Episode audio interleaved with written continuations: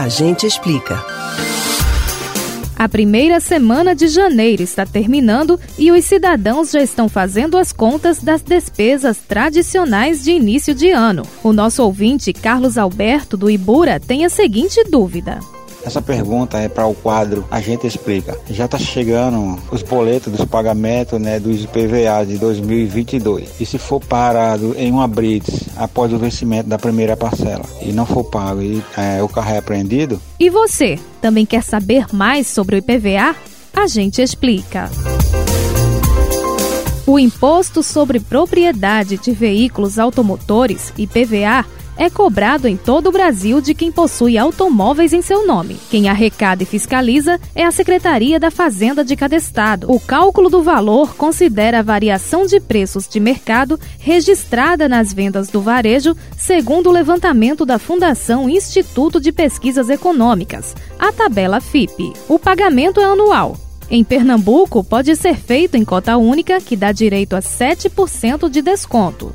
Se o cidadão preferir, pode dividir em três parcelas, neste caso sem o desconto. A primeira parcela vence no mesmo dia da cota única. O calendário de pagamento é divulgado a cada ano e as datas limites são divididas de acordo com o número final das placas. Se não for pago dentro do prazo, são gerados juros e multas por cada dia de atraso e o nome do devedor pode ser inscrito em dívida ativa. Mas, respondendo à dúvida do ouvinte, o Código de Trânsito Brasileiro não prevê a apreensão de bem apenas por IPVA atrasado.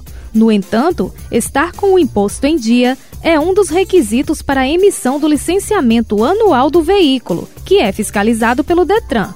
E quando o licenciamento está atrasado, isso sim pode fazer com que o automóvel seja retido em uma blitz.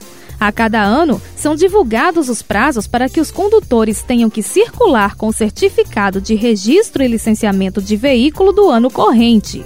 É preciso ter atenção a essas datas e providenciar a atualização para não correr o risco de ter o bem recolhido em uma fiscalização, independentemente do pagamento do IPVA.